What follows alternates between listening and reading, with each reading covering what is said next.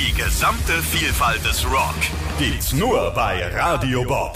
Mehr als 40 Streams für wirklich jeden Rockgeschmack. Von Grunge über Heavy Metal bis Mittelalter-Rock ist einfach alles dabei, was richtig reinhaut. Dazu immer die aktuellsten Rock-News, exklusive Interviews, spannende Podcasts von und mit euren Lieblings-Rockbands und noch so vieles mehr.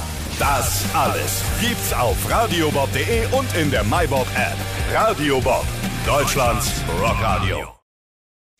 Wir schlagen ein neues Kapitel auf und auch Microsoft. Wir werden über die große Übernahme sprechen von Bethesda und vieles mehr Spiele en masse hier beim Game Talk.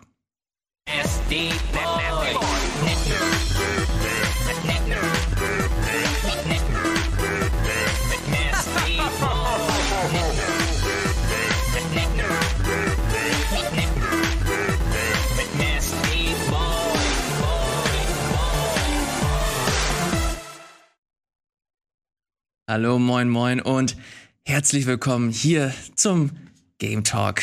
Hallo, liebe meine Kollegin, hallo Gregor. Guten Tag. Hallo, lieber Sandro. Hallo. Wie geht's euch, meine Lieben?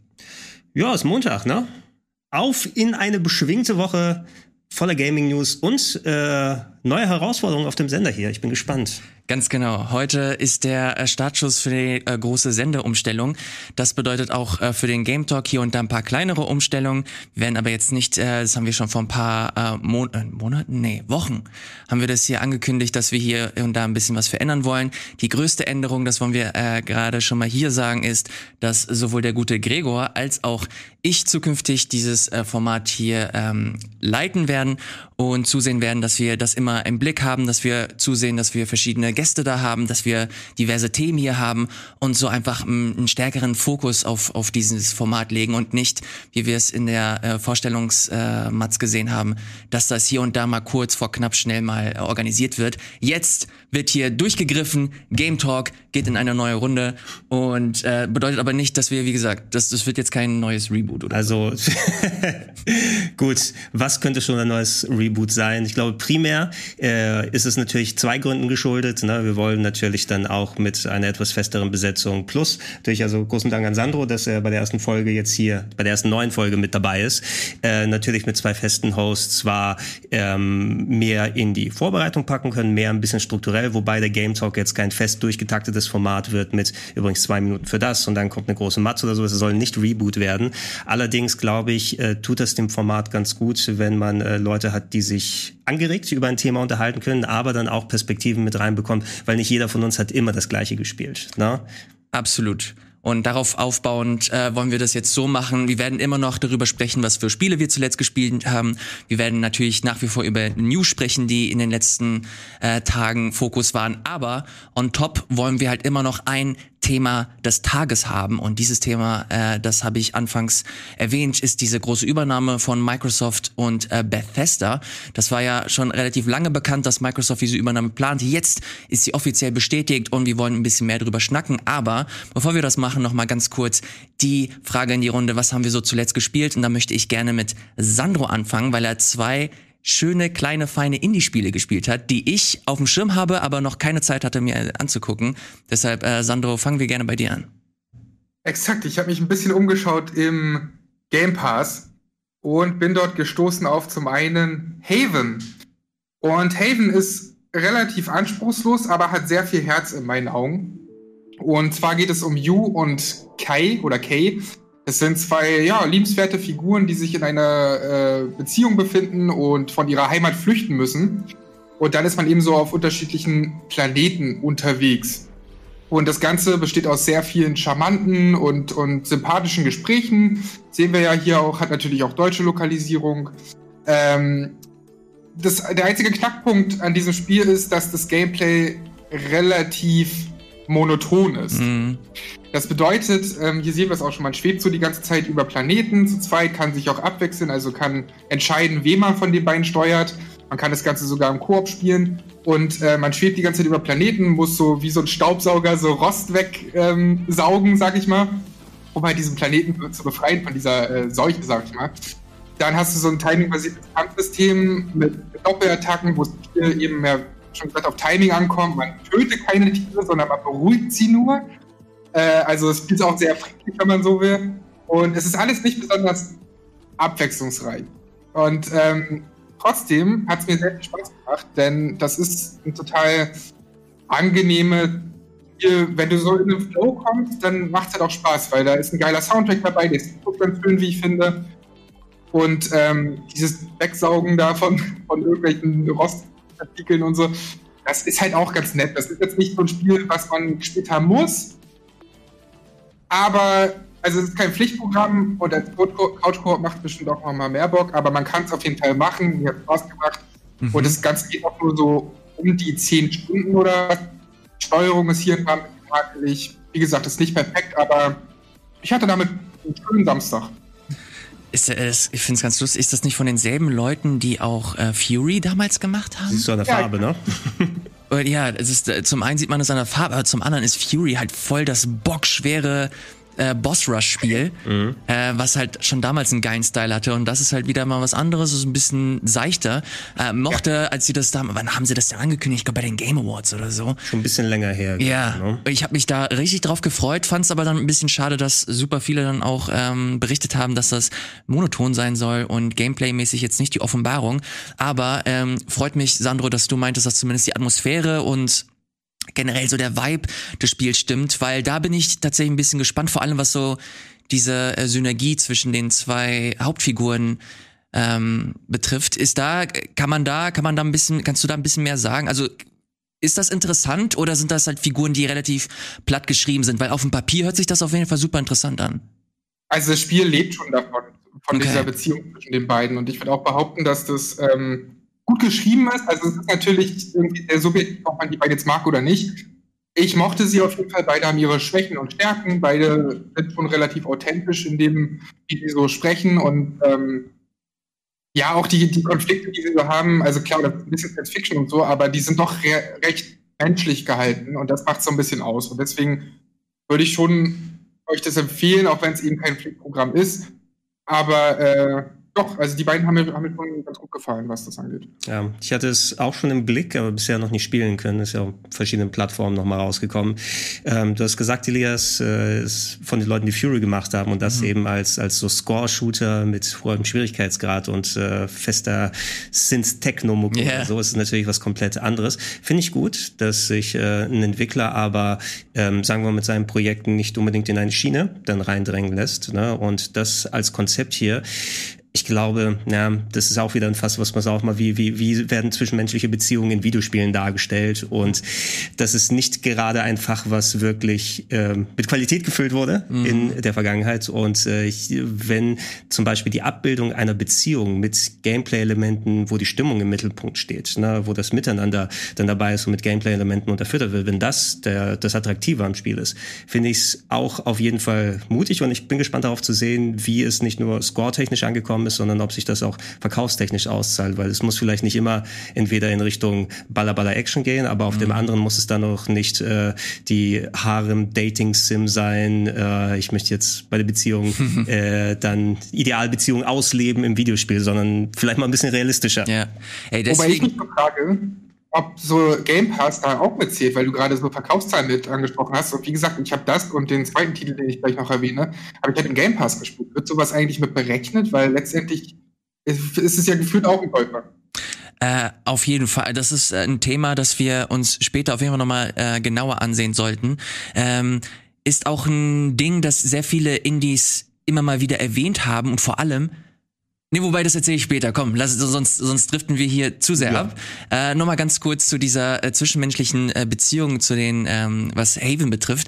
Das ist vor allem, finde ich, nochmal ganz kurz ein, ein geiles, äh, ein geiles Ding, warum sie das probieren. Weil ich letztens auch wieder einen Podcast äh, gehört habe mit äh, dem Entwickler von Hades, äh, Greg Casavin, der das äh, Ding geschrieben hat. Und er meinte zum Beispiel, dass das, ähm, dass sie halt versucht haben, so den Fokus in, in Hades so zu rücken, dass halt diese zwisch äh, zwischenmenschlichen Beziehungen und diese, dieses Familienthema ein großes Ding ist. Aber sie haben halt sehr schnell ihre Limitation gefunden, weil sie zum Beispiel sowas wie so Kleinigkeiten wie so eine Hand auf eine Schulter packen, mhm. ist halt mega schwer umzusetzen. Und äh, hört sich so banal für uns an, weil wir das so aus AAA-Spielen kennen und ey, das äh, sieht man sieht man eigentlich in jedem zweiten großen Spiel. Aber für so kleine Entwickler ist halt, sind halt solche Kleinigkeiten äh, zum einen super schwer umzusetzen und zum eigentlich auch super wichtig, um solche zwischenmenschlichen Beziehungen äh, oder vor allem, wenn du auch so eine Liebesbeziehung äh, zeigen möchtest, äh, schwierig. Deswegen finde ich äh, geil, wie du es gesagt hast, dass sie sich den Mut gefasst haben und trotzdem dieses Thema äh, sich herausgesucht haben, um zu bespielen. Und äh, ich habe leider nicht die Zeit dafür, noch nicht die Zeit dafür gefunden, aber er wird mir das auf den äh, Zettel schreiben, genauso wie das zweite Spiel von Sandro, nämlich Spiritfarer. Das hast du dir angesehen. Hab's auch noch nicht gespielt. Hast du es gespielt? Ich hab's äh, bewusst ausgelassen, nicht weil ich jetzt schlecht finde. Das ist ja das mit den ähm, hier äh, den Rehen mit den dicken Geweihen oder sowas, ne, die überall herumgelaufen sind. Das war für mich so ein so ein Game Award Trailer Spiel. Ne, sagen, oh, das ist interessant und dann habe ich es nie wirklich angefasst. Sandro taugt's? Aber aber das hat mir nochmal wesentlich besser gefallen als Haven. Und ich muss euch sagen, ich bin ja eigentlich überhaupt kein Fan von solchen Management-Spielen. Also mit sowas wie Animal Crossing kannst du mich eigentlich jagen, mhm. weil das für mich sich wie Arbeit anfühlt. Und das hier ist trotzdem, also es ist ähnlich, aber es ist so, so liebenswert. Und Stella, die sehen wir da auch schon die ganze Zeit, die halt so verlieren, äh, verlorene Seelen suchen soll und diese auf ihr Boot oder auf ihr Schiff aufnehmen soll. Und ähm, man reist dann so von Insel zu Insel muss halt kochen, muss denen zuhören, kann buddeln, man muss den oder man kann so Wünsche erfüllen und all so ein Zeug und gleichzeitig kann man ihnen anhand von Ressourcen eben so kleine Häuser bauen und die nochmal einrichten und einfach nur dafür sorgen, dass sie ein schönes Leben haben. Weil das ist irgendwie so herzlich und so schön umgesetzt.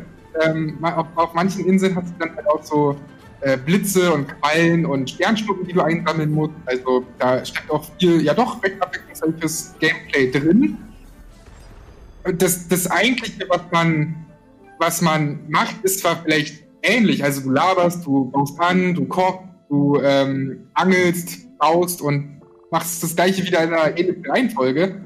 Aber die Gespräche sind total ja, niedlich und herzlich und haben irgendwie mein, mein Herz erwärmt. Ich kann es gar nicht beworten richtig. Es ist einfach so ein mhm. friedliches, herzliches Spiel, Oh. Das war jetzt die ganze Zeit warm ums Herz. Hier sehen wir es einfach. Du kannst einfach auch alle umarmen. Und Ey, das ist aber auch das traurige Szene. Ist das, ist, ja, ist das, ist das Spiel nicht generell auch mega traurig, weil du dein, ja. dein Ziel ist es ja, dass du diese, diese Seelen ins Jenseits entlässt, oder? Exakt, exakt. Und dazu wollte ich jetzt kommen, weil das, das reißt dir so das Herz raus, weil du eben die ganze Zeit diese tollen Beziehungen und Gespräche und, und, und, und so hast und, und halt guckst, dass es denen einfach gut geht. Und dann wird es wahnsinnig traurig, weil man diese Seelen dann eines Tages ins Jenseits begleiten muss mhm. und Abschied nehmen muss. Und ähm, ich, ah, ich habe jetzt schon Gänsehaut, wenn ich darüber nachdenke wieder. Ich bin noch nicht ganz durch, aber das, das war schon echt heftig so, weil, weil man die halt alle lieb gewinnt und weil es da diverse Figuren mit diversen Persönlichkeiten gibt, man einfach lieb gewinnt und da muss man halt Abschied nehmen. Ja, ich habe das, glaube ich, auf der letzten die letzte offizielle E3 2019 war das, glaube ich. Mhm. Das war auf der Microsoft-Bühne, äh, als die danach die ähm, Leute drauf also die Leute, die Bericht erstatten, drauf gelassen. Habe ich gesehen, habe mit bisschen mit dem Entwickler gesprochen und das war auch so, das war ein richtig niedlicher Typ, der für den war das auch alles komplett neu und hat sich einfach gefreut, dass da so viele Leute ähm, Lust auf das Spiel haben. Es freut sich umso mehr, dass äh, das wohl auch so wirkt, dass das Spiel generell auch einfach gut ankommt. Ich glaube auch äh, die dieser Switch Release hat nochmal einen guten Boost gegeben. Super viele Leute sprechen darüber. Freue mich richtig, das mal entweder auf der Switch oder dann eben im Game Pass zu spielen. Game Pass, Alter, mega heftiger ja. Service aber mittlerweile. Wobei ja, ich kurz nochmal sagen will, dass ich gehört habe, dass die einige technische Probleme hat. Deswegen dazu, also ah, ich habe okay. gehört, kann dazu nicht sagen, ich habe sie eben im Game Pass auf PC gespielt und ich kann euch das auf jeden Fall empfehlen. Okay. Gregor, ist, ist das, war das ein Thema für dich oder hast du auf Durchzug geschaltet? Game Pass oder Spiritfarer? Sowohl als auch. Doch schon, äh, wie gesagt, ne, es ist in der Flut von vielen interessanten Indie-Games. Das ist so ein bisschen die Krux der, der Indie-Industrie seit fünf bis zehn Jahren ungefähr, ne? diese erste Welle, wo Kreativität sich auch dann in Verkaufszahlen dann um hat münzen lassen, ne? wo, oh, neue Ideen, ein Spiel, was wie ein NES-Game ausschaut, geil, Shovel Knight und so weiter, und wie sie alle heißen. Oder der Switch Store ist offen, jedes Game verkauft sich super gut darauf. Ist ja mittlerweile nicht mehr, weil so viele coole Games, mhm. ähm, äh, natürlich gemischt auch mit äh, viel Shovelware, die Kanäle sind ja vollgestopft, wir sind in einem Content-Zeitalter, ja, füll die Kanäle, füll die Abos, ähm, Hauptsache, dass die Leute dann äh, da draußen irgendwie regelmäßig Geld bezahlen dafür und du kannst nicht alles gleichzeitig immer im Blick haben. Aber ich mag ab und zu auch mal so Management-Games ganz gern. Ich habe sogar eins, äh, vielleicht wolltest du ja darauf hinleiten, so die Überleitung dann hinmachen, denn auch ich habe Sachen gespielt in der letzten Woche. Und ähm, hauptsächlich waren es ein bisschen ältere Sachen, weil ich für den Retro-Club recherchiert habe, auch ein aktuelles Game von den älteren Sachen her, ActRaiser. Das ist ein ganz gutes Beispiel. Das ist ein Spiel Anfang der 90er. Mhm. Ähm, weiß nicht, das Studio Quintet ähm, hat unter anderem sowas wie Illusion of Time gemacht und Terranigma. Das kennen wir vielleicht so ein bisschen besser. Aber ActRaiser ist so eine Mischung zwischen ähm, Action Jump'n'Run. Da sieht man zum Beispiel die Action-Passage. Da läufst du ähm, als Gott, der in eine Statue reingegangen ist, oder hat er gerade den Endgänger, glaube ich, besiegt, ne? herum und machst so ein bisschen Action. Und das äh, wechselt sich ab mit so SimCity Göttersimulation. Da kann man vielleicht ein bisschen vorspulen im Material. Da ist man irgendwie so als kleiner Engel unterwegs und muss dann ähm, die Abgesandten des Teufels davor bewahren äh, oder die, die, die sozusagen ins äh, zurückdrängen, sodass die Menschen sich wieder entwickeln können. Und den Menschen muss man dann irgendwie, wenn es brennt, mit äh, Regen helfen und alles. Und da entwickelst du deine kleine Stadt und sie helfen dir die Monster zu besiegen, bevor es da, genau, ne, wo es wieder actionmäßig beigeht. Und das war so ein Game, das mich damals sehr überrascht hat. Ich kannte es schon eben, hat es glaube ich damals aus der Videothek ausgeliehen. Und dann lange Zeit gespielt und mir, mir hat es dann so gefallen, dass ich es mir gekauft habe. Und äh, ja, das habe ich im Zuge der Recherche jetzt nochmal für ein paar Stunden gespielt und ist mindestens genauso cool, wie es damals gewesen ist. Äh, Gab es eine Zeit lang, glaube ich, in der Nintendo Wii Virtual Console. Ich weiß nicht, ob es auf die Wii U auch mit rübergekommen ist. Also wenn man es jetzt aktuell spielen möchte. Und es gab eine Art inoffizielles Remake oder inoffizielle Fortsetzung. Ich weiß leider nicht mehr, wie die hieß. Wurde von Sega gepublished vor ein paar Jahren. Also die das ähnliche, die die ähnliche Mischung hatte von Team Ace gemacht, also den Leuten, die Xenoclash, dieser komische Ego-Prügler mhm. gemacht haben. Die war leider überhaupt nicht gut. Ne? Aber da, da sieht man ein bisschen so die Action-Komponente. Ähm, du musst immer zwischendurch so sozusagen einmal hier selbst das Schwert in die Hand nehmen und äh, Götter kaputt schlagen und Monster. Ähm, und wenn du das gemacht hast, kommst du dann immer in die ähm, Sim-Passagen rein. Und so Aufbauspiele mhm. machen mir auch ab und zu mal Spaß. Also vielleicht ist Spiritfarer vielleicht auch was für mich. Was, äh, was ich generell mal als ein äh, Hauptthema bei Game Talk machen möchte, muss, wie ich finde, nicht immer äh, top aktuell sein, aber ein Thema, das ich hier besprechen möchte, ist sowas wie Remakes, mhm. ähm, weil du es auch gerade wieder angesprochen hast. Bist du so jemand, der, wenn es ein Remake zu einem Spiel gibt, dass du dir primär so das Remake anschaust oder guckst du dir ab und zu auch immer noch das Original an? Also sprich, behältst du das Original dann auch oder verkaufst du es dann auch eher, weil es ein Remake gibt? Boah, schwierig. Also in, ich habe eh viel digitalisiert in den letzten Jahren. Also mhm. meistens so, wie kannst du dein Steam-Game verkaufen dann in solchen Sachen äh, oder in den Download-Stores. Ähm, da ich sowieso immer das Auge für Retro habe, behalte ich meist die Sachen oder ähm, es ersetzt für mich nicht komplett ein Remake. Aber ähm, wenn ich Lust habe, was zu spielen, ähm, bleibt ist es natürlich dann eine andere Entscheidung, ob ich sage, spiele ich das Original oder das Remake. Und dann kann es mal in die eine oder andere Richtung geraten, weil manche Remakes, ähm, ein gutes Beispiel ist, ähm, oder Remaster kann man ja auch sagen, sagen, je nachdem wie viel Aufwand reingegangen ist, Majora's Mask auf dem Nintendo mm. 3DS, äh, was visuell ein echt schönes Upgrade bekommen hat, was aber auch, ich finde, verschlimmbessert wurde von vielen Elementen her, die ähm, die so ein bisschen den Anspruch aus dem Spiel rausgenommen haben und Safe Anywhere, also solche Geschichten ja. mit dabei, äh, Bosse vereinfacht, ähm, bestimmte Gameplay-Elemente angepasst, wo ich auch sagen würde, das ist die eindeutig schwächere Version, obwohl es ein äh, Remake, Remaster ist. Und da will ich das Original wieder spielen, okay. trotz der Hestletto-Grafik. Okay, ich habe direkt Bock äh, weiterzusprechen. Das ist ein gutes Zeichen dafür, dass ich das als Thema auf jeden Fall hier im Auge behalten soll. Ich, ich gucke mir die Themen für heute an und dann sehe ich bei dir, dass äh, du Trails of Cold Steel 4 hast, aber das ist ja nur ein Fehler.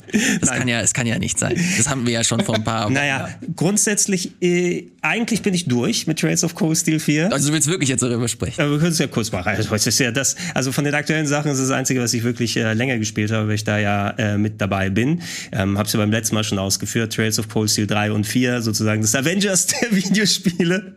Äh, große Geschichte aufgeteilt in zwei Teile. Erste, also Trails of Cold Steel 3 hat, glaube ich, 100 Stunden plus gebraucht. Jetzt bin ich in so 75 oder sowas durch. Äh, beim nächsten, ähm, mit den ersten beiden Spielen sind es bestimmt insgesamt an die 350 Stunden, die das über die Jahre dann äh, gedauert hat. Äh, hängt gerade beim hängen in Anführungsstrichen, der letzte Endgegner ging jetzt so halbe Stunde 45 Minuten, da habe ich zwischendurch gesagt, ich habe jetzt keinen Bock mehr, mach ich erstmal aus. Ne? Zum das, kann man Resume machen. Ist das so ein Spiel, wo du, wenn du mittendrin stirbst, dass du den von vorne machen musst? Nein. Ähm, naja, du kannst natürlich, du musst den Kampf wieder machen, aber es hat sehr viele ähm, Quality of Life Features, die mhm. sehr, sehr, sehr gut sind in dem Spiel. Zum Beispiel, wenn du an dem Boss äh, scheiterst, ne, dann bietet dir an, ey, kannst ihn direkt nochmal machen, ohne zu laden oder sowas, oder du kannst den Schwierigkeitsgrad senken und den nochmal machen, wenn du gesehen hast, hast, oh, ich habe mich verklausuliert mit meiner Party oder ich habe nicht mhm. genug Ressourcen mitgenommen. Okay. Also es gibt hier immer ähm, viele Sachen offen. Und es hat äh, zwei Vorspulmodi, ja. Du kannst in einen Turbo-Modus schalten, sodass man einfach in x-facher Geschwindigkeit durch die Dungeon läuft und das weghaut, ah, ja. wenn du mit den Menüs mitkommst. Und äh, Cutscenes, wenn du keinen Bock hast, kannst du vorspulen.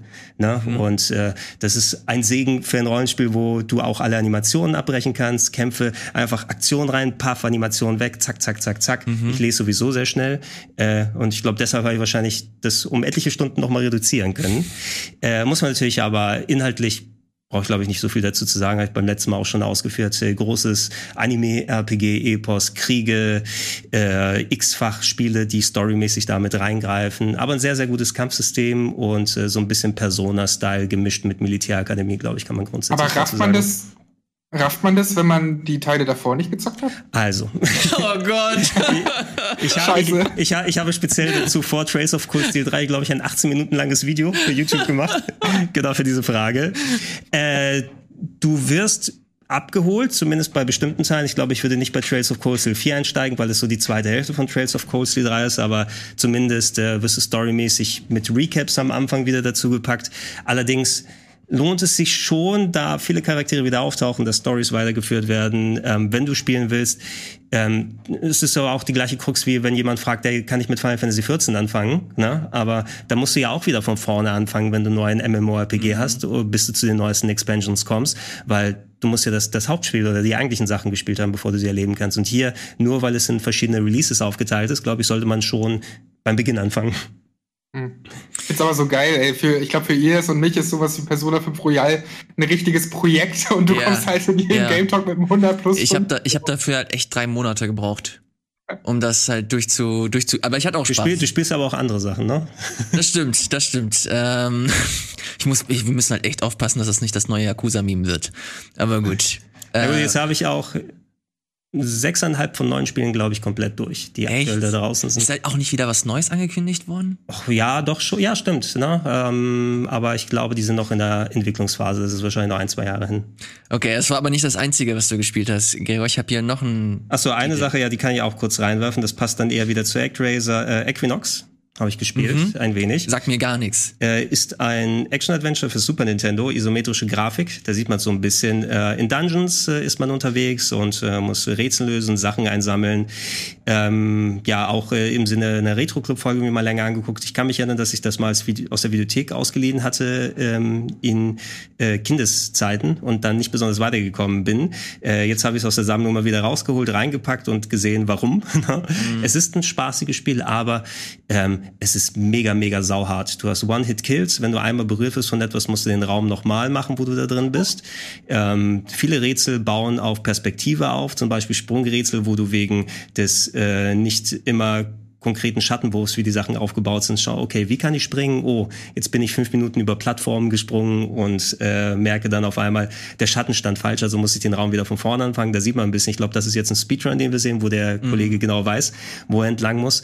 Äh, ich glaube, wenn das nicht auf diesen ultra knallharten Schwierigkeitsgrad ausgelegt wäre, weil es sieht ganz cool aus. No? Ne? Das wollte ich gerade sagen, der, der Grad. Ah, hier, hier ist aber mal ein Beispiel. Ne? Hättest du diese Perspektive für die Sprünge dann im Kopf gehabt oder so, dass du da hoch kannst? schwierig ist es. Ne? Ähm, hätte es wahrscheinlich meines Erachtens mit so Sachen wie Zelda vielleicht sich mal vergleichen können, nicht konkurrieren, weil dafür sind die anderen Spiele noch mal ein bisschen aufwendiger, aber das hat so eine ganz eigene Stimmung, ganz eigene Grafik. Aber da siehst du bewusst im Sinne, die Kids sollen unser Game nicht sofort spielen und dann wieder verkaufen, ne? sondern die sollen möglicherweise Monate dran hängen. Mhm. Und ich habe es nicht so naja, weit geschafft. Handvoll Dungeons. Früher gab es sowas wie den Game Pass nicht, wo man schnell mal ein anderes Spiel anmachen konnte. Sondern da hast du halt das dann tausendmal probiert. Ja, das, das war auch dann ausgelegt. Ich meine, in Japan war es vielleicht ein bisschen anders, weil da ja die, ähm, ich weiß nicht, ob es da so eine Videothekenkultur wie bei, es bei uns oder in Amerika gegeben hat. Äh, viele Spiele wurden bewusst in der Zeit dann schwerer gemacht. A, damit der kurze Content länger hält. Ne? Mhm. Also ich habe auch an anderen Spielen monatelang gespielt, wo du den Speedrun dir anschaust und der 25 Minuten dauert. Ähm, andererseits aber auch, die sollten Videotheken sicher sein. Ne? Also wenn Leute das ausleihen und dann ein oder zwei Tage haben, ah, sollten sie es nicht in, äh, durchspielen ja, können, weil dann musst du es dir ja nicht kaufen, aber du solltest genug angefixt sein zu sagen, okay, da muss ich länger Zeit investieren, lass mich das voll ausgeben. Und deshalb hast du viele von diesen alten, knallharten Games. Ja, ja, habe ich nie drüber nachgedacht tatsächlich, aber macht Sinn.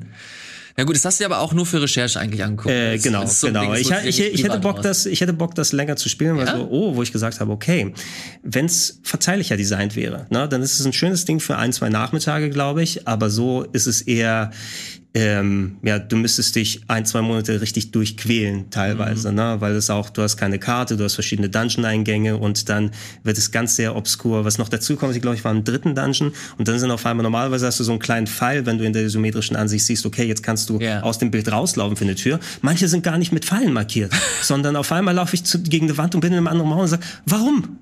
Warum machst du das? Solche Geschichten, ne? Na gut. Weird. Okay, äh, ActRaiser äh, gibt es aber gerade auch nur für, also gibt's nicht als Digital. Müsstest du gerade? Ich glaube nicht, genau. Wie gesagt, ich glaube, es gab's für die ähm, für die Wii Virtual Console, aber ah, die ist ja. ja schon seit Jahren eingestellt. Ich weiß nicht, ob es noch mal äh, auf die Wii U gekommen ist und ich muss mal gucken, wie der Name eben hieß von diesem möchte gern ActRaiser. Mhm. Während du das machst, äh, kann ich tatsächlich schon das Spiel äh, anteasern, das ich äh, die letzten Tage gespielt habe. Und zwar ist das das ähm, neue Mario-Spiel, neu in Anführungsstrichen, weil es eigentlich die Portierung des Wii U-Spiels ist, äh, Mario 3D World. Und da habe ich mir speziell Bowser's Fury angeschaut. Äh, bevor ich da näher drauf eingehe, nochmal ganz kurz zu Gregor zurück. Ja. Äh, Hast du die Infos? Also so, kam es äh, ja, äh, der Na Soul Seraph okay. hieß es. Als Download-Game auf der Switch habe ich es gespielt, aber war nicht so gut leider. Okay.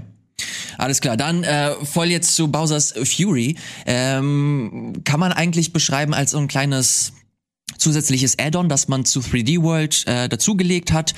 Äh, wurde von äh, Nintendo natürlich entwickelt und Konzeptionell orientiert sich das alles sehr stark an Mario Odyssey. Das bedeutet, dass man keine dedizierten Level mehr hat, sondern eine große offene Spielwelt. Aber hier gibt es äh, nicht wie in Odyssey verschiedene Spielwelten, sondern nur eine große verzahnte.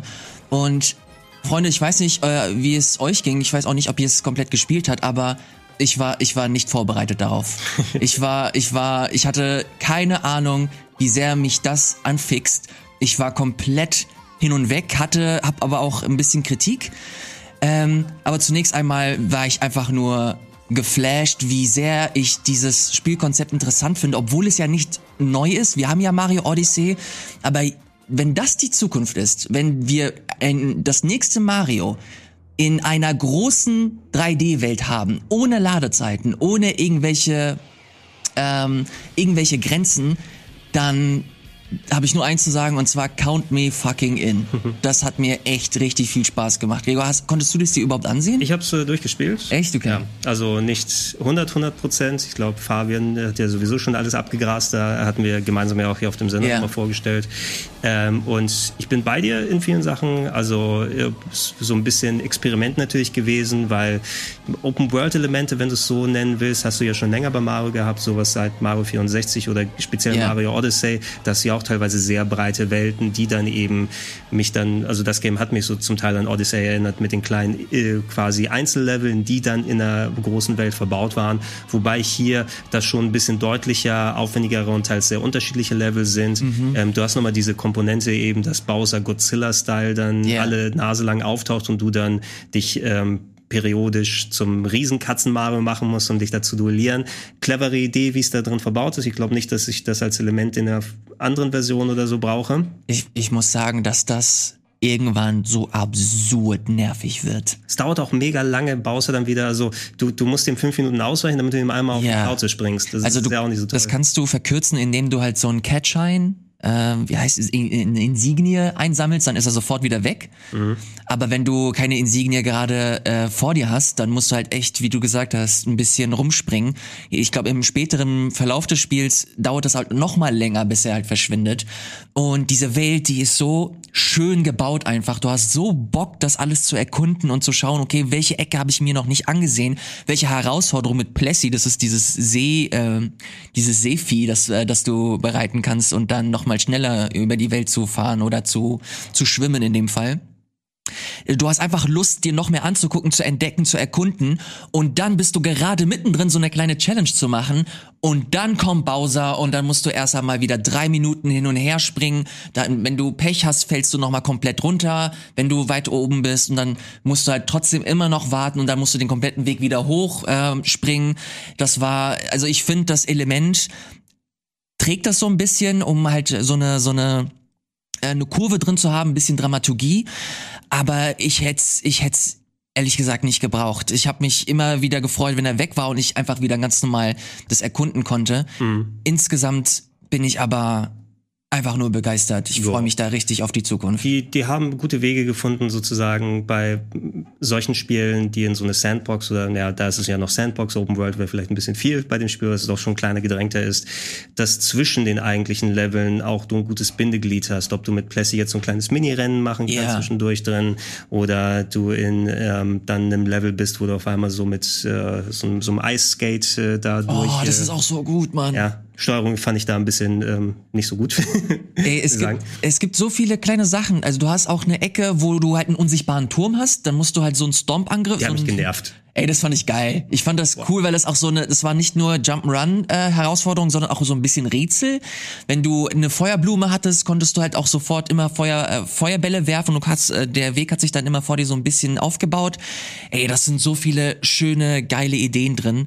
Und wenn ich mir das denke, dass Mario Odyssey 2 mehr in diese Richtung gehen wird, weniger diese nervigen Bowser-Passagen Huiuiuiui. Ja. Huiuiuiui. Wenn es steuerungstechnisch vernünftig funktioniert, das ist ja grundsätzlich alles auf der Engine von 3D World aufgebaut, yeah. die ja eigentlich für etwas ähm, straightere Level gebaut war. Mhm. Das war der Unterschied bei 3D World, dass du nicht das Sandboxige hast, sondern das eher klassische Mario-Level, aber mit einer 3D-Umgebung dann gebaut wurden, wo auch, ich fand, also ich habe das auch nochmal durchgespielt, das war ja bei dem Remake sozusagen, mhm. bei dem Remaster mit drin, beide und ich fände für Bowser's Fury hätte ich auch locker ein 20 als Standalone ausgegeben. Ja, hätte auf auch, jeden Fall. Hätte sich, hätte sich auch so getragen. Ähm, man würde, denke ich mal, eine andere Engine nehmen dafür, das so ein bisschen so mit dem Sprungverhalten. Man braucht den Katzen-Mario auch nicht nochmal sehen, das ist auch alles. Ja, ich, mir reicht Cappy. Alles gegessen. Ähm, die Switch könnte ich mir vorstellen, dass die aber, die kam jetzt schon einigermaßen ins, ins Schwitzen. Genau, da wollte ich dich auch fragen, hat sich, hat, hat sich das, hat dich das genervt? Gregor. Dass, dass da keine 60 äh, Frames getroffen wurden? Ja, äh, 60 Frames sind ja drin, ne? Nur, wenn du, nur wenn du im Docked-Modus spielst. Ja. Ne? Also ich, ich habe es im Handheld-Modus hauptsächlich gespielt. Mir war gar nicht gewusst, dass es 60 Frames ist, weil im, im Handheld-Modus läuft es mit knapp 30. Mhm. Ne? Und ich habe dann immer abgewechselt zwischen den beiden gesagt, ach schade, wäre schön, wenn es mit 60 läuft und dann gesehen, ah, es kommt zumindest im Docked-Modus daran. Mhm. Ähm, die Auflösung ist auch geringer, du siehst also die Kantenbildung alles. Ist jetzt ähm, Gemecker auf hohem Niveau natürlich, weil das Spiel das Wichtige ist, was im Mittelpunkt steht. Aber du siehst schon, dass sie da viel mit der heißen Nadel stricken müssen und auf Kante bauen müssen, damit sie diese Welt gleichzeitig darstellen können. Mhm. Und bei den ganzen Gerüchten über eine Switch Pro, dem nächsten Gerät und so weiter, na, also ich weiß nicht, ob dann ein neues Mario unbedingt exklusiv sein würde für die neue Plattform oder für eine Erweiterung der Switch. Aber ähm, die müssen sich, glaube ich, technisch nochmal was überlegen oder zumindest irgendwelche Ladezonen reinpacken, weil die Switch ist schon am, am Limit bei solchen ja. Sachen. Ich finde es aber schade, wenn dann Spiele rauskommen, die dann halt nur auf der Switch Pro oder wie sie dann heißen wird, äh, laufen würden. Ich glaube, das kann ich mir auch nicht so richtig vorstellen. Ähm, Boah, das glaube ich auch nicht. Ich glaube, das wird so ein iPhone-Modell sein, dass du halt irgendwann hast du halt echt viele Switches und dann wird die Switch erste Generation nicht mehr unterstützt, aber dafür Generation 2 und 3. Das könnte ich mir echt vorstellen, dass sie so in diese Richtung gehen. Weiß nicht, wie ich das finde, aber irgendwo musst du den Fortschritt machen und ich merke es einfach an mir sehr, ich hab ich will jetzt einfach eine neue bisschen aufgepimptere Switch haben. Und sei es einfach nur, weil ich Zelda nochmal in ein bisschen schöner spielen möchte und nicht mehr in 20 Frames im Korok-Wald. Ich will es ein bisschen in ein bisschen neuer spielen, die sollen den zweiten Teil nicht mal rausbringen. Ja, und äh, da kommen wir eigentlich zu so einem anderen Thema. Just in diesem, äh, in dieser Stunde oder vor wenigen Momenten, ähm, äh, zum Zeitpunkt der Aufzeichnung zumindest, gab es nochmal die Meldung von äh, Bloomberg, dass äh, Nintendo wohl so das Rekordjahr schlechthin plant mit der neuen Switch und dann noch noch diverse unangekündigte Spiele und da lässt sich wieder herauslesen, dass Breath of the Wild wohl nicht mehr allzu lange weit weg ist. Ähm, oh, hoffentlich auch Bayonetta und äh, worauf hatten wir noch? Metroid Prime. Metroid, ja, Metroid dauert noch ein bisschen. Äh, übrigens noch mal kleine, kleine Warnung an alle Leute da draußen. 31. März, denkt dran, ne? die Super Mario Collection oh, kommt shit, raus. Ja, ja, 35 Jahre hier Super Mario 35 wird auch nicht mehr da sein.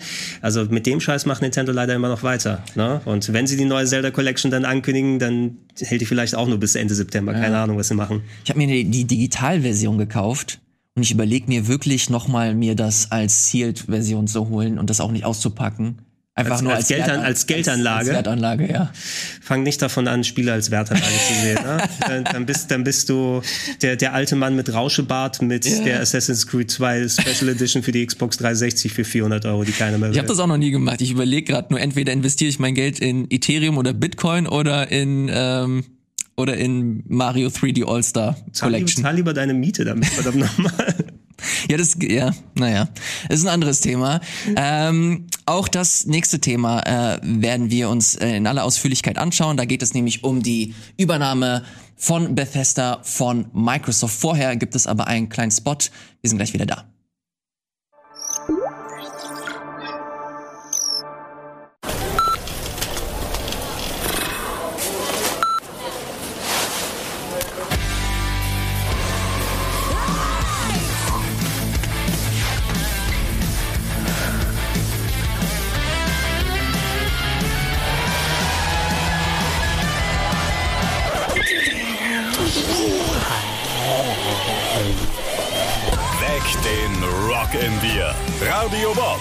Deutschlands Rockradio.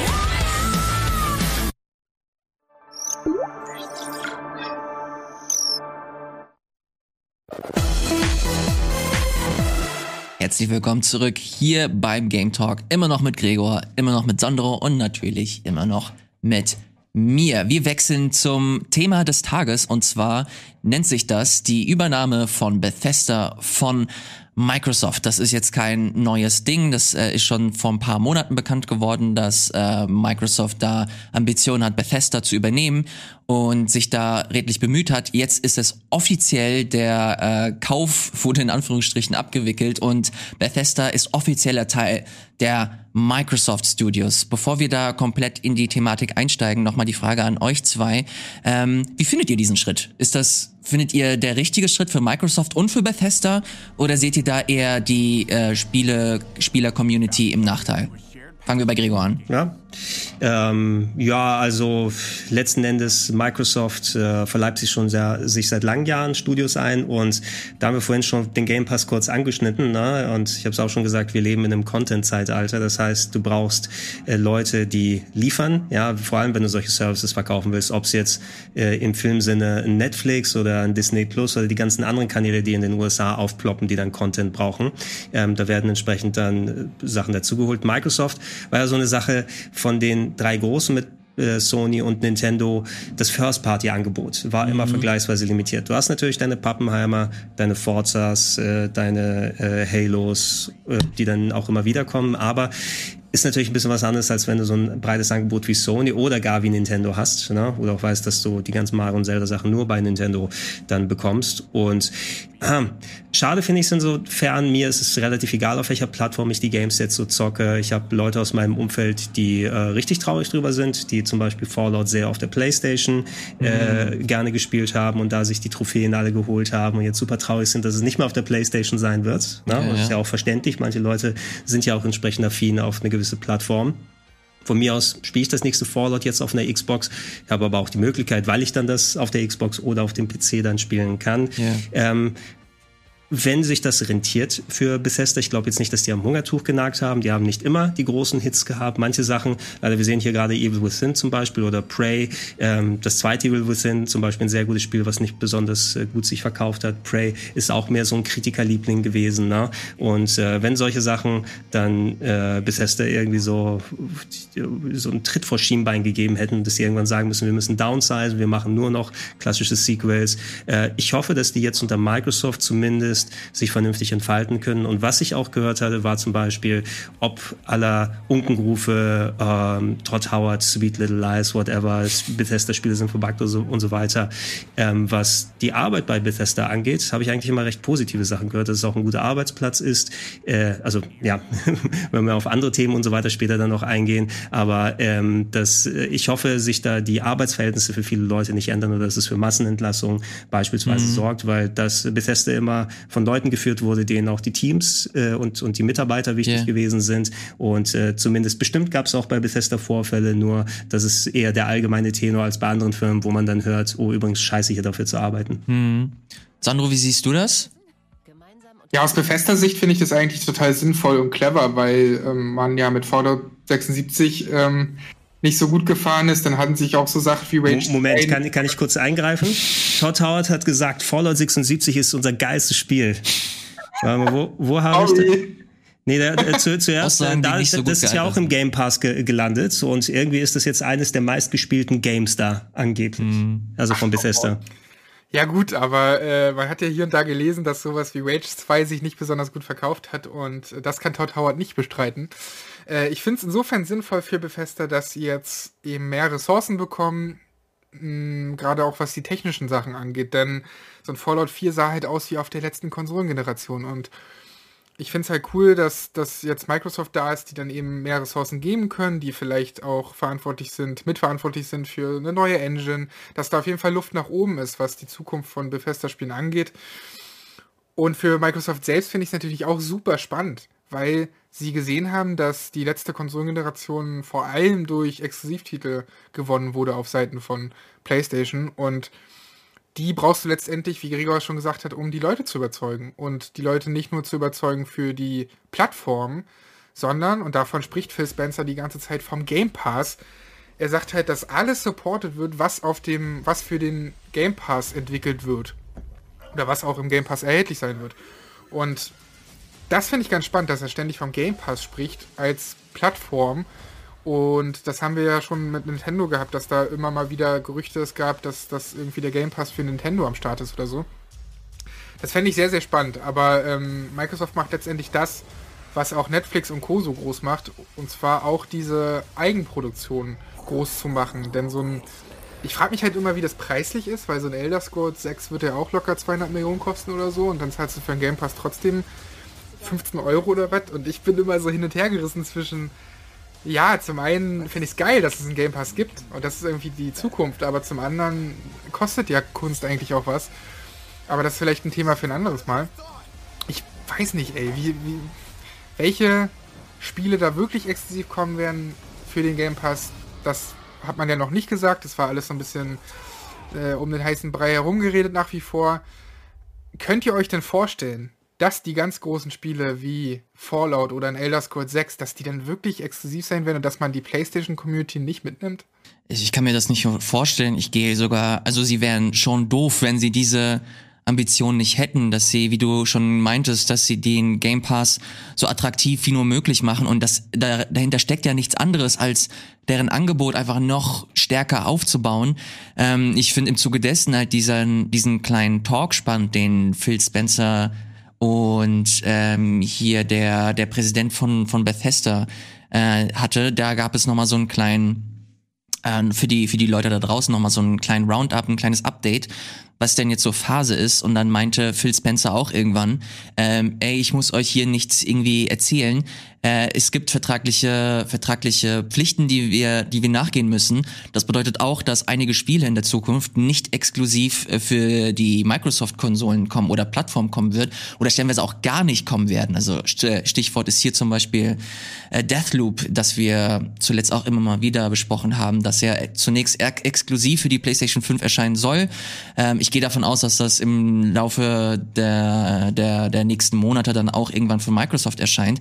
Aber aber der, die Formulierung war halt so, dass stellenweise auch Spiele in Betracht ziehen, äh, dass man Spiele in Betracht ziehen kann, die noch gar nicht angekündigt sind. Also sowas wie ein neues Fallout oder sei es auch dieses Starfield, lass es ein Elder Scrolls 6 sein, dass da stellenweise Sony schon vor Monaten oder Jahren gekommen ist und meinte, ey, habt ihr Bock? Und die haben ja gesagt und da gab es noch gar kein Microsoft und keine Übernahme. Äh, ich finde das, ich finde, das ist eine einzigartige Situation, die wir hier gerade, die wir hier gerade erleben dass, dass Microsoft richtig viel Geld latzt und zumindest kurzfristig seinen, seinen Katalog aufstocken kann mit absurd guten Spielen. Du hast Prey drin, du hast Fallout drin, du hast die ganzen Wolfenstein-Sachen drin, die jetzt auch für die Xbox-Konsolen äh, nochmal aufgewertet wurden, also technisch. Aber dass du jetzt so ein richtig, stellt euch mal vor, dass Starfield nur für die PlayStation rauskommt. Das wäre doch, äh, ich, ich fände, das wäre halt richtig, ich fände krass. In, in, heutigen Zeiten, ich glaube, so ein, gerade bei so einem großen Spiel, weiß nicht, ob wir mal ein Beispiel hatten, wo es wirklich absolute Exklusivität von einem Third-Party-Studio für eine Konsole oder eine Plattform gegeben hat. Meistens ist es ja Zeitexklusivität, die kaufen sich ja. das halbe Jahr ein. Ähm, auch äh, Teil, also wir hatten das, du hast Yakuza kurz erwähnt, ne? da kam ja jetzt gerade erst die PlayStation 5-Version raus nach einem halben Jahr ungefähr, ja. äh, weil sich Microsoft für die Next-Gen-Sachen die Exklusivität gesichert hat, was auch wieder komisch klingt, wobei es eigentlich dann nicht äh, so eine typische äh, Xbox oder Westmarke sozusagen mm. ist. Also solche Sachen werden sich, glaube ich, eher geholt und ich denke, dass sowas wie Starfield, weil das potenziell ja das neue große Sci-Fi-RPG sein wird, ich würde mich schon wundern, wenn es dafür eine absolute Exklusivität gibt. Äh, irgendwann werden aber diese vorab geschlossenen Verträge natürlich auslaufen und äh, Microsoft wäre ziemlich blöd, wenn sie da nicht sagen, ab sofort ist das bei uns exklusiv. Wie gesagt, für mich persönlich, ich spiele es dann eben auf der Xbox-Plattform, aber man muss auch bedenken, nicht jeder hat alle Plattformen zur Verfügung, nicht jeder hat einen hochgezüchteten PC, um dann als Alternative im Game Pass die, die Xbox-Sachen zu spielen. Und letzten Endes sorgen solche exklusiven Sachen natürlich immer für eine Fragmentierung des Marktes. Ne? Und das hat man auch, äh, wenn man da wieder die Brücke nochmal schlagen möchte zu den ähm, Filmstreaming-Services und so weiter. Ne? Wenn du vorher Netflix und Amazon maximal äh, dir holen musstest und da eine gute Auswahl hast, hattest. Jetzt hast du deine Disney Pluses, in Amerika hast du dein Paramount Plus und CBS All Access und wie das dann alles so weiter heißt. Wenn du dann alles irgendwie gucken wollen würdest, dann ladst du dann auch x-fach deine Sachen. Ähm, ich würde mich dann auch mit dem limitierten Budget entscheiden, weniger Services abonnieren, weniger Plattformen haben. Ne? Ich habe das Privileg, mir die Plattform aussuchen zu können. Mhm. Aber wenn ich Glück hätte, oder wenn ich sozusagen das Glück hätte, nur eine PlayStation 5 äh, oder eine PlayStation 5 bekommen zu haben, aber sonst mir keine anderen Plattformen leisten kann, würde ich mich ärgern, dass ich da keine Fallouts und andere Sachen mhm. mehr spielen kann. Kontroverse Frage hier. Äh, wenn es jetzt um so Spiele geht, die jetzt nicht direkt First Party sind, Bethesda ist jetzt natürlich First Party, aber äh, klammern wir sie noch als, als Third Party mal aus. Mal angenommen, Microsoft oder, oder verglichen, wenn wie fändet ihr es besser, wenn Sony sich eine, eine, ein Exklusiv, ein Exklusivspiel sichert oder Microsoft? Weil eigentlich auf dem Papier ist es ja smarter oder man sollte sich ja eigentlich wünschen, dass sich primär Microsoft die, die Exklusivtitel sichert, weil Game Pass an sich die inklusivere Plattform ist. Also du kannst es dir mit einem relativ geringen Budget dir holen. Du brauchst eine 200 Euro Xbox, um die ganzen Spiele spielen zu können, auf dem Papier zumindest.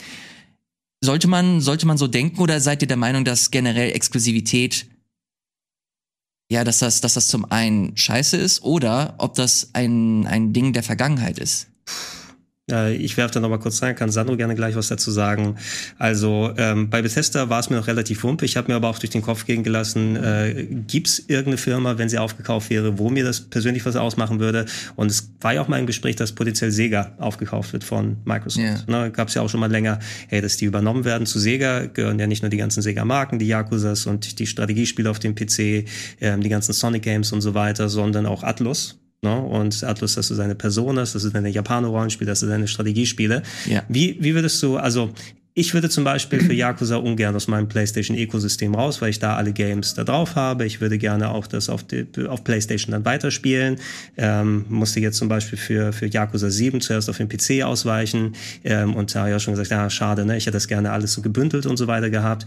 Stell dir vor, die, die Leute, die dann eine PlayStation haben und eher japanische Sachen gerne spielen wollen, müssten sich dann für das nächste Persona eine Xbox zulegen. Ne? Aber jetzt hast du zum Beispiel die Final Fantasy Fans mit, was, was ist der nächste Teil, 16, die jetzt nur äh, das äh, auf der PlayStation 5 Zeit, spielen. Naja, zeitexklusiv. Ja, na, ist noch gar nicht bekannt. Also die, also es kam, ja, es gab ja, es gab ja diesen ersten Trailer, der meinte, das kommt, kommt auch für den PC raus. Dann wurde aber sehr schnell wieder zurückgerudert und meint, oh nee, nee, nee, sorry, sorry, das ist ein Fehler, das ist ein Fehler.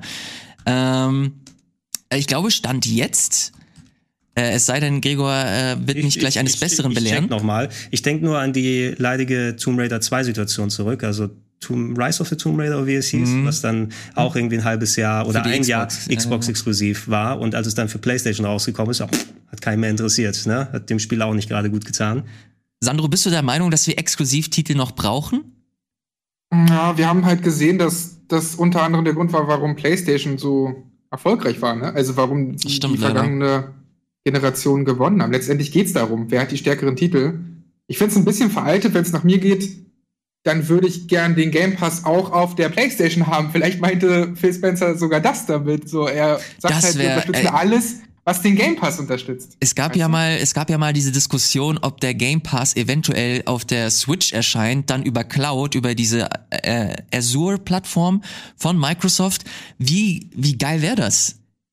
Ich persönlich würde das würde das mega feiern, vor allem weil du halt du hast den du hast den Nintendo-Katalog, du hast den Microsoft-Katalog und den kannst du überall mitnehmen. Das wäre das wäre das wäre ein Zukunftsszenario, das ich echt interessant finde.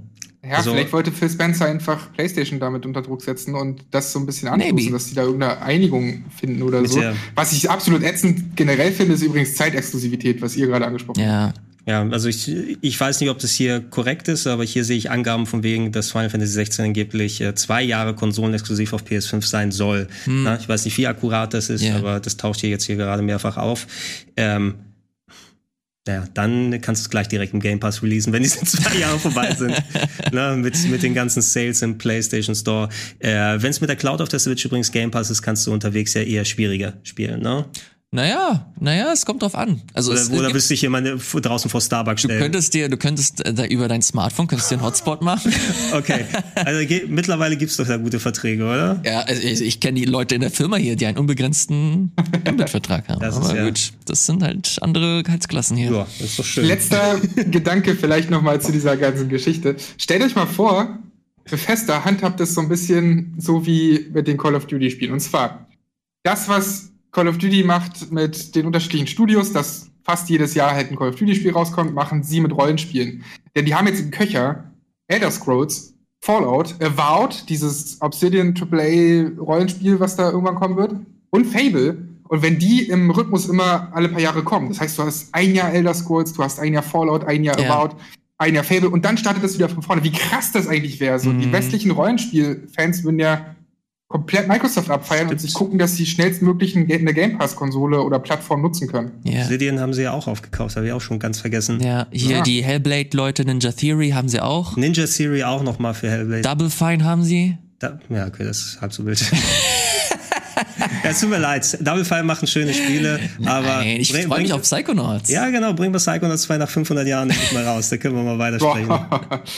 Und sie haben noch In Exile, die machen auch westliche Rollenspiele, aber halt so Wasteland und äh, Torment haben die gemacht zum Beispiel. Also da ist einiges, krass, was die, ja, die haben die auch noch. Das ist schon heftig. Ja, was, was man vielleicht noch mal dem zugute halten kann, was so Plattformexklusivität äh, für die Entwicklung ist, ist ganz positiv. Dann musst du nämlich nicht äh, für Portierung so viele Leute abstellen.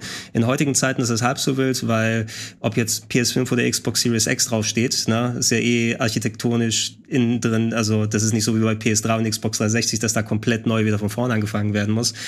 Bethesda notorisch bugverseucht. Ne? Ähm, eine Plattform macht das bestimmt ein bisschen angenehmer, ähm, das zu entwickeln und dass Das du vielleicht stimmt. nicht ähm, zehn Minuten warten musst, dass auf PS3 dein Skyrim Save abspeichert oder so. Oh fuck, ja, das, ja, Alter. Erinnert ihr euch, erinnert ihr euch, als das ein Ding war? Dass man so oft gespeichert hat, dass der Spielstand einfach kaputt Also gegangen du durftest ist? nicht Sachen irgendwie in der Gegend herumliegen lassen bei Skyrim Ja, auf ja. der PS3, weil der Save immer größer geworden ja, ist. stimmt. Freut ihr euch schon auf die Next-Gen Skyrim-Version? Oh, nee, ey. Und ich lass- kann lass- Skyrim lass mal so krass nicht mehr sehen. Ohne Witz. Auch in Skyrim 2. Lasst mich in Ruhe damit. Ich gibt so, es gibt so viele Leute, die richtig Bock drauf hätten. Ich gönn's denen auch, aber Alter, du kannst mich mit Skyrim mittlerweile jagen. Obwohl ich, ich hab's damals Same. zum Start äh, gekauft für die 360. Und hab's auch ein bisschen gespielt, aber dann hab ich's. Ich habe hier noch eingepackt zu stehen. Das, Wirklich? ja, warte mal. das ist eingepackt da noch. Ist das die Hellmedition? Ist das deine Investition in die Zukunft? Da ist es. ist es. Aber ich habe tatsächlich die Folie zumindest schon entfernt, aber ich habe es ansonsten noch nie richtig ausgepackt. Hast du überhaupt noch eine Ah, ja. PS3, wo du es reinpacken kannst?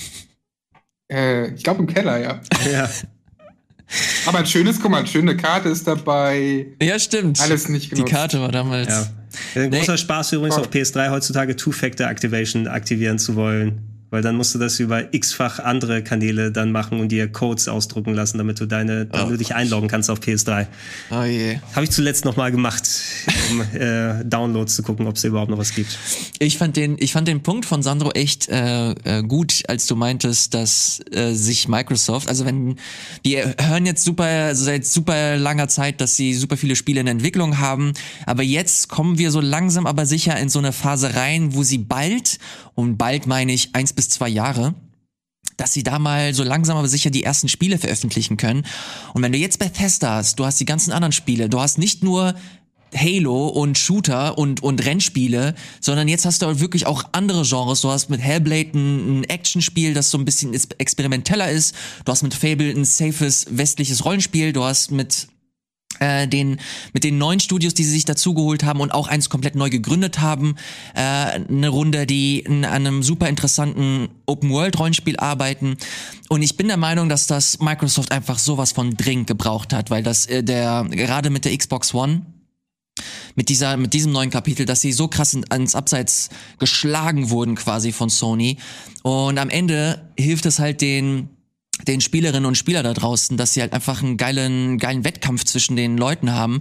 Und ein guter Wettkampf, das äh, sagt zumindest die Regel, äh, fördert die Innovation. Und wenn wir schöne Spiele am Ende rausbekommen von geilen Entwicklern und Konsolenherstellern, dann kann man sich eigentlich gerade nicht mehr wünschen. Also ich bin relativ optimistisch, was das, was das angeht. Ja, ähm, um kurz nochmal die, die andere Seite nochmal kurz zu erwähnen. Ich habe zuletzt auch ein bisschen was äh, von Sony-Leuten gehört. Also nicht, dass die selber einen Game Pass in Planung haben, aber da hieß es irgendwie, dass da zumindest äh, Gedanken über Services gemacht werden. PlayStation Now ist ja auch ein bisschen was Vergleichbares, wobei du da nicht dann sofort deine God of Wars und äh, deine neuen Horizons oder sowas da drin ist. Also ich glaube nicht, dass Sony auf dieses Milliardengeschäft jetzt noch verzichten wird, es sei denn, die wollen wirklich irgendwann mal so Streaming-Services pushen.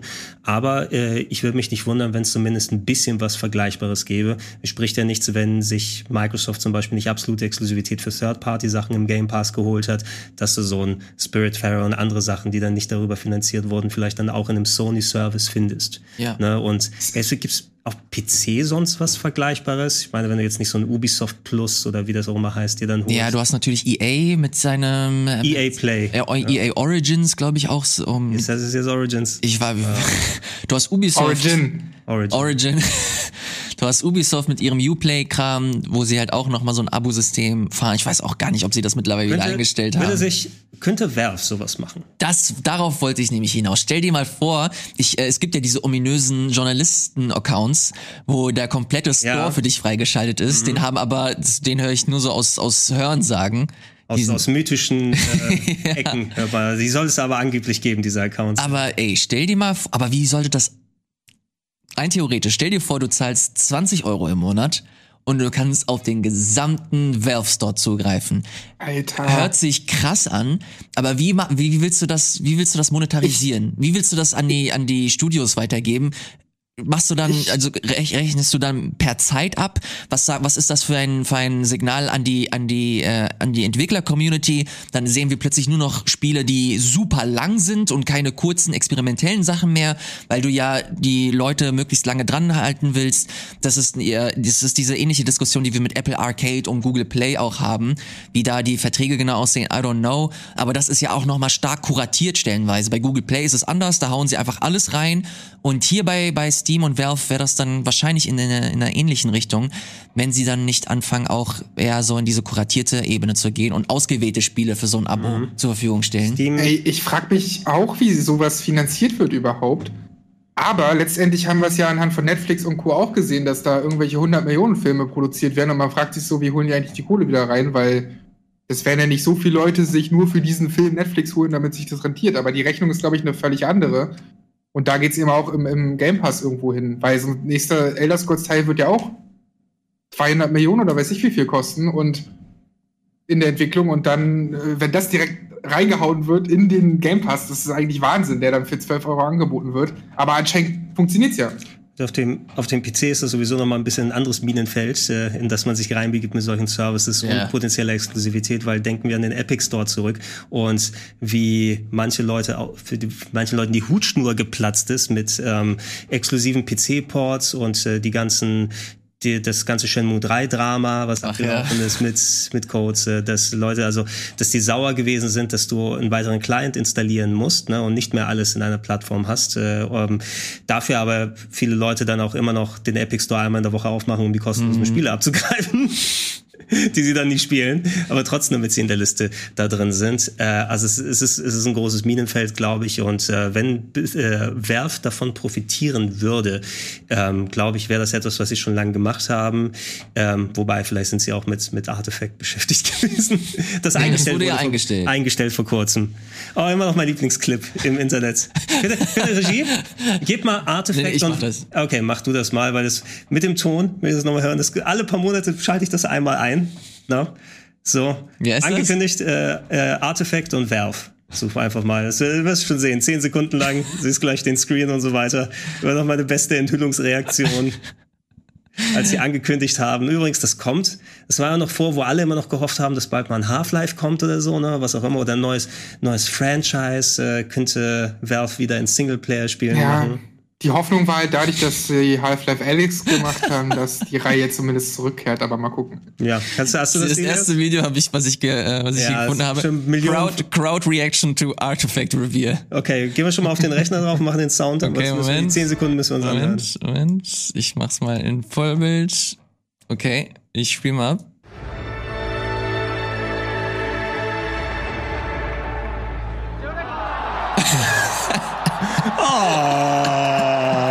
The Dota Card Game.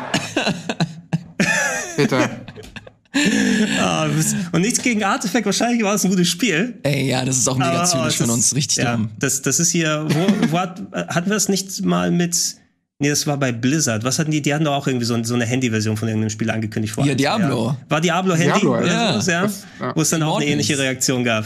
Genau, ich, es wird mir auch als erstes Videojahr vorgeschlagen, direkt danach. Aber das machen wir jetzt nicht Is, an. is this a belated April Fool's joke? Ey, aber ich habe schon erste äh, Berichte gelesen, dass das gar nicht mal so scheiße sein soll. Das Artifact Diablo, das Nee, nee, Diablo? das Diablo-Spiel für, ähm, für Mobile. Da gab es, glaube ich, in Neuseeland oder so irgendeine Beta-Phase. Und da sind die Stimmen gar nicht mal so negativ. Es geht, glaube ich, auch eher weniger darum, ob Diablo auf dem Handy gut ist, sondern Vielmehr, dass Diablo ja. nur auf dem Handy da sein würde, anstatt ein Sequel, ein vernünftiges Remaster zu machen. Die müssen sich ja eh jetzt nochmal mit dem Diablo 2 Resurrection beweisen, nachdem Warcraft 3 Reforged so abgestunken ist. Ja. Ähm, also, dass, dass es da noch funktioniert und Diablo 4 noch was wird. Ja. Naja, im Großen und Ganzen, äh, also ist das, ist das der Tenor hier, dass wir optimistisch sind, was so diese Übernahme angeht? Für die Spiele schon, für die Spielelandschaft ist es schade, dass du eine Exklusivität hast. Ja? Aber ich mache mir weniger Aber Sorgen, dass die Spiele vernünftig rauskommen. Mhm. ich hoffe mir schon auch daraus, so wie du das vorhin gesagt hast, Iris, dass ähm, ja, dass Konkurrenz das, das Geschäft belebt und dass halt quasi beide Seiten sich noch mehr Mühe geben, quasi, um, um, um neue kreative Spiele rauszuhauen. Äh, weil die letzte Konsolengeneration war halt sehr einseitig und jetzt haben wir eben wieder einen ordentlichen Kampf Ja. zwischen zwei Weitstreitern. Und Nintendo macht eh wieder ihr eigenes Ding. Ja, ich hoffe, das bleibt auch so, ey. Ich will, dass Nintendo dieser verschwurbelte, weirde Typ einfach ist in dieser Spielelandschaft, der richtig absurden Kram macht und überhaupt nicht so zum, zum Rest passt. Aber das, ich, ich nehme gerne mal ein Nintendo Labo, wenn daraus ein geiles Breath of the Wild kommt. Ja, ich lasse Nintendo Labo liegen und spiele trotzdem Zelda. Ne? Also lass äh, Nintendo soll sich austoben und kreative Sachen Ja. machen. Ähm, in dem ganzen Gerede mir ist gerade noch mal eingefallen, es gibt tatsächlich ein interessantes Apple Arcade exklusives Game, was angekündigt wurde, das neue Hironobu Sakaguchi Spiel, also von dem Oh. Final Fantasy Macher, das Ja. diesen ähm, kleinen äh, ich weiß nicht wie, genau, wie der Name ist. Das findest du wahrscheinlich- Fantasia heißt das, glaube Fantasia, genau. Kannst du den Trailer oder das, das Bildmaterial mal zeigen, Sehr was aussieht, als ob das eben so handgecraftet ist, die komplette Grafik. Das, das sieht nicht so aus. Das, das haben sie tatsächlich gemacht. Ja, das haben dafür? richtige Dioramen gebaut, Okay. äh, handgemacht. Und äh, das zum Beispiel, das ist, da habe ich auch Reaktionen im Internet gelesen. Aber noch nur nie gegen meine Reaktion von sofort haben wollen zu blö, da wieder zurück, als dann Apple Arcade Exclusive drin war. Ich bin auch so ein bisschen, ich, ich hatte mir das für einen Monat geholt, damit ich mir mal diese das Capcom ähm, Action Adventure da angucke, das Unterwasser-Ding Ja, zum Beispiel. das war Nie auch nicht schlecht. Hab nie gespielt und dann auf der Switch mir nochmal gekommen. Aber da ist es. Ist ja, es das, das? das ist Ja, halt die das ist Sache. Man erhofft Fantasia. sich dann wie bei Sayonara Wild Hearts oder so, dass das dann halt doch nochmal für Switch oder so kommt. Ja. Ne? So, ich, ich spule mal spul- vor. spul mal vor, wo wir die richtige Grafik sehen. So, ach, das ist hier, glaube ich, nur Ist, da, ein. ist, es, ist es eher so ein Vorstellung-Story-Trailer? Das ist so ein Story-Trailer. Okay, sorry, nee, das war äh, dumm. Hier, das hier sieht nach dem aus, was wir suchen. Hier. Die haben das halt, die haben das gebaut und dann 3D gescannt, wie, so, wie du das bei Trüberbrook hast. Mhm. Und dann haben sie halt so richtige kleine äh, Set-Pieces dann quasi gebaut. Wie cool. Aber sowas, auf sowas habe ich, hab ich Bock eben nach langer Zeit mal wieder. Also sowas wäre eigentlich auch eher was, was ich auf der Switch dann sonst sehen würde. Ne? Aber Apple Arcade hat sich auch ein paar exklusive Sachen geholt. Äh, Mistwalker, die machen ja eh seit 10 plus Jahren wirklich fast äh, Handy-exklusiv Sachen. Ne? Die hatten ja auch äh, großen Erfolg Yeah. auf den iPhones mit ihren Games. Ich bin dann eben als jemand, der nicht so viel auf den Handys spielt, dann nach Last Story auf der Switch ausgestellt, äh, auf der Wii. Wie, wie heißt nochmal das 360 in Lost Odyssey? Lost Odyssey und äh, Blue Dragon haben sie gemacht. Alter, Lost Last Odyssey. Auf auf der Wii. Lost Odyssey war so schön. Hatte so eine fantastische Musik. Äh, Story war ein bisschen aufgebläht, aber äh, habe ich sehr, sehr gerne in Erinnerung. Und das, äh, ohne Scheiß, ich habe Bock, das zu spielen. Aber der, der Dimension sozusagen, Dimension und Dungeon als Neuwort geschaffen. Irgendwie kannst du, glaube ich, deine Random Encounter in eine andere Dimension schicken und dich am Ende des Spiels entscheiden, jetzt kämpfe ich gegen alle. Wirklich? irg irgendwie so war das, ne? Da, Okay. genau, put them into a dimension and then purge them all at once. Ich weiß nicht, ob Ah, du dann krass. 500 Kämpfe hintereinander machst oder einfach eine Riesengruppe von Monstern bekämpfst, aber interessante Sache. Aber ich, ja, ich wollte gerade sagen. Also, ich, und ich muss auch, ich finde das auch ganz geil. Also, dass du mit Gesten stellenweise deine Attacken machst. Ach doch. Und, und ich finde halt auch geil, dass man so diese, diese Materialien richtig erkennen kann. Ne? Also dadurch, dass das eben Ja. Miniaturen sind, ähm, selbst beim Gegner, klar, der ist jetzt animiert und so, aber bei den Umgebungen, die wir vorhin gesehen haben, hast du richtig gesehen, ja, man, das ist halt Sand und das ist Yes. irgendwie Ge- Gestein und man erkennt das so richtig. Und das liebe ich auch bei Animationsfilmen, wenn man das Material so richtig erkennt. Eine Sache, die ich bei Handy-exklusiven Spielen nicht mag, also nicht, dass es allgemein so ist, aber könnt ihr die Schriftarten nicht mal ein bisschen hübscher machen? Ja, Das ist immer ein bisschen schade. So, sieht das immer so Hauptsache lesbar aus. Mittlerweile hast du ja auch größere Handys. Wobei man sagen muss, das ist ja mittlerweile auch äh, gut für Leute, die jetzt so eine Leserechtschreibschwäche haben oder Dyslexia haben, dass das äh, auf jeden Fall eine Schriftart ist, die denen entgegenkommt. Aber warum macht man das halt nicht optional und orientiert sich dann für das eigentliche Spiel so an diese alten Schriftformen, wie du die auf die PS1 oder PS2 hattest oder auf dem Super Nintendo? Das kostet Geld und dauert Zeit, das zu implementieren. Ja, aber ist wirklich. Naja, I don't know, vielleicht, kann, Egal. kann sein. Ähm, Nochmal ganz kurz dazu, oh, jetzt hast du ein richtiges Fass aufgemacht damit, Gregor. Äh, Nobuo Uematsu, der Final Fantasy Composer, Komponist, äh, es heißt wohl, dass das sein letztes großes Projekt sein wird. Genau, das hatte ich Oh. auch schon mitbekommen. Ne? Also der hat ja in, ähm, der ist ja auch gesundheitlich angeschlagen seit einiger Zeit und ich glaube, er hat auch keinen kompletten Soundtrack ähm, seit langer Zeit mehr gemacht, sondern Tracks hier und dabei gesteuert. Beim Remake von Final Fantasy VII haben ja auch andere Leute seine Songs neu Da hat er aber auch mitgewirkt. Ja, genau, aber ich glaube in sehr limitierter Fassung. Ähm, und es ist natürlich eine Sache, ob du jetzt einen 4-CD großen, epischen, Ja. orchestralen Score schreibst und äh, einspielen lässt und so weiter, um ein Spiel komplett zu vertonen oder entsprechend Sachen schreibst, anpasst und so weiter. Uematsu hat eh so ein super breites ähm, Portfolio und seit vielen Jahrzehnten so viele guten Sachen gemacht.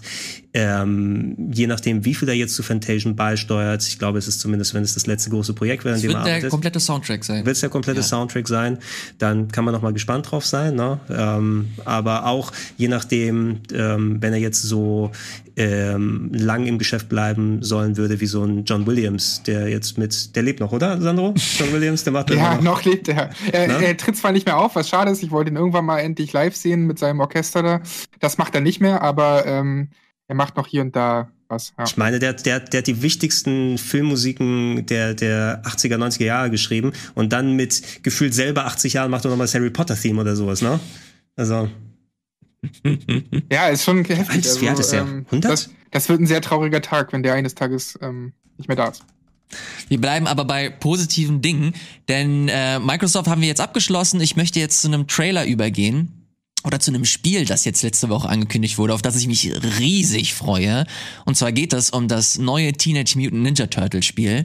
Das äh, kommt von den äh, Publishern, äh, von dem Publisher, der auch Streets of Rage veröffentlicht hat. Und die Entwickler äh, sind wohl die Scott Pilgrim Leute. Oh, ja, oh, okay. Und ähm, wir sehen jetzt hier den, den Anfangstrailer, ist vielmehr eine kurze Vorstellung, wohin die Reise geht. Und ganz am Ende sehen wir dann noch mal ein bisschen Gameplay. Ey, und ich muss sagen, Scott Pilgrim war vielleicht jetzt nicht das, das geilste Spiel aller Zeiten, aber ich, die Leute dahinter sind halt auf jeden Fall ähm, fähig und der Publisher hat auf jeden Fall Erfahrung mit äh, solchen Teams oder diese Teams halt eben zu leiten. Und das, was man gerade am Ende jetzt sieht, sieht so vielversprechend aus. Ich freue mich da richtig drauf. Das sieht auch stilistisch, also sowohl das, ne, diese Zwischensequenzen als auch eben das Spiel, das wir dann Richtung Ende gleich sehen, sieht halt so, so geil aus. Also die haben stilistisch so krass drauf und ich freue mich da auch richtig drauf. Ja, ich will positiv bleiben, ne? vor allem, weil auch, ich glaube, Pixel Art ist der richtige Weg dafür, ähm, was zum Glück auch mittlerweile salonfähiger ist.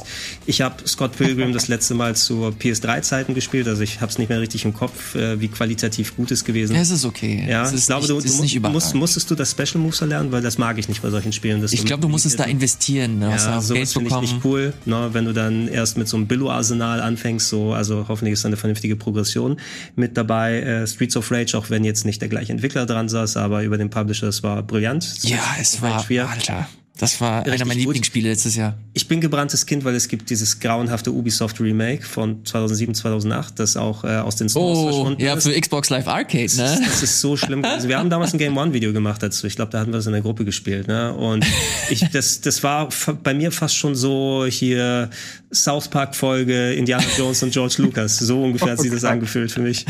Richtig, richtig Aber schrecklich. hier, apropos in der Gruppe gespielt, das wäre auch geil, wenn das Vierer-Koop wäre. Ist dazu schon was bekannt? Bestimmt. Also, Also sah sehr stark danach also aus. ich, äh, ich würde mich stark wundern, wenn es nicht vier Koop wäre. Wahrscheinlich auch noch Das online dazu. Ne? Ähm, ja, ne? also sowas kann sich, äh, kann gut werden. Ne? Also ich hoffe mal, dass die dann die, die richtigen Learnings draus gezogen haben. Und Streets of Rage 4 war interessant in der Sache, da es den Spirit der alten Games angefangen hat, aber mit Grafik natürlich modernisiert. Es war aber auch ein wesentlich längeres Spiel als sonst. Ne? Da hast du für einmal durchspielen mindestens zwei, zweieinhalb Stunden dran gesessen, was ungefähr die dreifache Länge von so einem Beat'em Up von früher ist. Und da, fand ich, da war ich am Ende auch schon, puh, okay, jetzt bin ich aber auch durch. Ja. Richtig damit. Äh, wenn die den kurzen Spaß, die Wiederspielbarkeit richtig machen, wenn es vielleicht auf Score oder sowas gehen kann, gerne. Ne? Ich war ja damals äh, Sega-Kind und habe mir Streets of Rage immer gegeben. Deswegen habe ich mich auf das äh, Remake oder auf die Fortsetzung ist das eigentlich gefreut. Ähm, fand ich auch richtig gut. Mag Teenage Mutant Ninja Turtles richtig gerne, habe aber nie das SNES-Spiel gespielt. Oh, Turtles in Time? Ist das ja? Ist, Ah. das, ist das ein Ding, dass, dass man, also ich höre immer, dass das ein überragendes Spiel ist, aber kann man das heute wirklich, also ist das heute immer noch wirklich so gut? ja, it's the best. Ja? Also gerade grafisch und der, die, die Musik ist, glaube ich, einer der besten Super Nintendo Soundtracks. Also knallt dich immer noch rein und das Spiel selber macht als Beat'em Up auch immer noch Fun. Ne? Unterschied ist, glaube ich, auf dem Super Nintendo hast du eben zwei Player statt vier gleichzeitig, wenn du das machen wollen würdest oder könntest. Ähm, und die Super Nintendo-Fassung ist nochmal erweitert gegenüber dem Arcade-Original. Also da Grafik sieht vielleicht ein kleines bisschen äh, schlechter aus da drauf, aber du hast wesentlich mehr Content da drin. Also Ach, kannst, krass, kannst okay. du heute kannst du heute immer noch super spielen. Da haben wir es. Ne? Ach geil. Richtig, Hammer richtig richtig. gutes Spiel. Haben wir gespeedrunnt vor einiger Zeit. Echt? Ja. Da haben, da haben sie auch nicht das im Zwei-Player-Modus gespeedrunnt und uns gesagt, wenn wir unseren Rekord unterbieten, wenn wir eine Pizza essen, haben die Pizza dann äh, vorher fertig gemacht und vor uns dann stehen haben, ne? Als Anreiz dafür, möglichst schnell durchs Spiel zu kommen. Mich gar nicht konzentrieren Das können. gab es aber leider nicht auf der äh, SNES Mini, ne? Äh, ich glaube nicht. Nee, nee, nee, ich bin mir nicht. ziemlich sicher, dass es das nicht Als gab. Lizenzgame ist das so die, das, das Problem. Also deshalb Ja. sieht man es ja auch nicht mehr so häufig. Es war auch in den Download-Stores und dann wieder verschwunden. Dann gab es die Ubisoft-Sachen, die wieder verschwunden sind. Ja. Alles mit Lizenzen ist leider kacke. Sagt es, sagt es den Marvel vs. Capcom-Fans. Le- äh, Kurz vor Ende, euer Wunsch Remake für ein Spiel, das es seit Ewigkeit nicht mehr gab? Schwierig, ne? Boah. Legacy Ja. of Kane. Ich, ey, echt? Welches? ja, Citizen Legacy, Kane? Alter. wei- wei- Legacy, of Kane. Legacy of Kane. Okay. Citizen Kane als Videospiel. Auch nicht schlecht, auch nicht schlecht, Gregor. Nein, ey, Legacy of Kane hat so eine geile Lore, also so eine geile ähm, Geschichte hinter sich, dass man da sehr viel noch rausholen kann. Ich mochte das damals übertrieben und das gibt's ja jetzt schon seit Ewigkeiten nicht mehr. Die Marke ist tot. Da würde ich mich derbe freuen, wenn das zurückkommen würde. Hm. Mhm. Ich weiß nicht, bei mir dreht sich der Kopf meist um solche Sachen wie Final Fantasy VI. Ja, eins und der pass auf, wenigen, das hatte die ich- nicht remaked wurden. Habe ich das nicht sogar in der Sendung gesagt, wo du auch mit dabei warst, dass ich die Bravely Default Engine haben möchte? Nee, Oder nicht, die- nee, nee, die die, Octopath. Octopath. Octopath Traveler Engine und Design für Final Fantasy VI Remake. Das, wäre schon ganz cool, muss ich sagen. Und ich will, im Kampf muss man nix animieren oder so, einfach nur die Standbilder der, der Gegner und halt schön verpixelt und ein bisschen mehr Tiefe.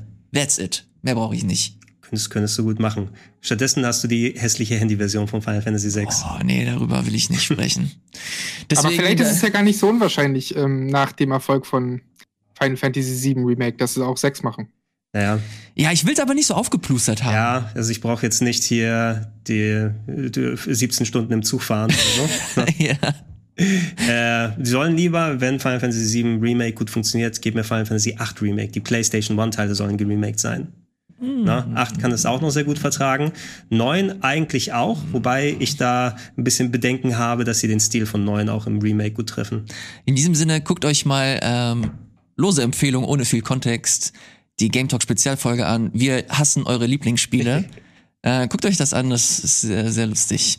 Äh, die Lust, äh, lustig war heu auch äh, die heutige äh, Folge. Vielen, vielen Dank, lieber Gregor. Vielen, vielen Dank, lieber Sandro, dass ihr hier mit dabei wart. Und natürlich auch danke an euch da draußen. Wir sind hier äh, gerade dabei, das alles so ein bisschen leicht umzumodeln und zu schauen, wie wir dieses Format hier noch ein bisschen interessanter und spannender machen können, ohne die Hauptpfeiler natürlich äh, auszureißen. Deswegen freuen wir uns, wenn wir euch, äh, wenn ihr euch dafür begeistern könnt, dass ihr uns Feedback gibt, indem ihr Kommentare schreibt, indem ihr uns im Forum nochmal Bescheid sagt, ey, was wünscht ihr euch für die Zukunft, vor allem auch was für Hauptthemen wünscht ihr euch hier, äh, dass wir die wir uns mal ein bisschen näher anschauen sollten. Und das natürlich on top zu dem Support, den ihr uns sowieso gibt, indem ihr abonniert, die Glocke drückt und auf den Rocket Beans Supporters Club äh, mal luschert und schaut, was es da so zu schauen gibt. vielen, vielen Dank. Ciao, ciao. Macht's gut und bis zum nächsten Mal. Ciao.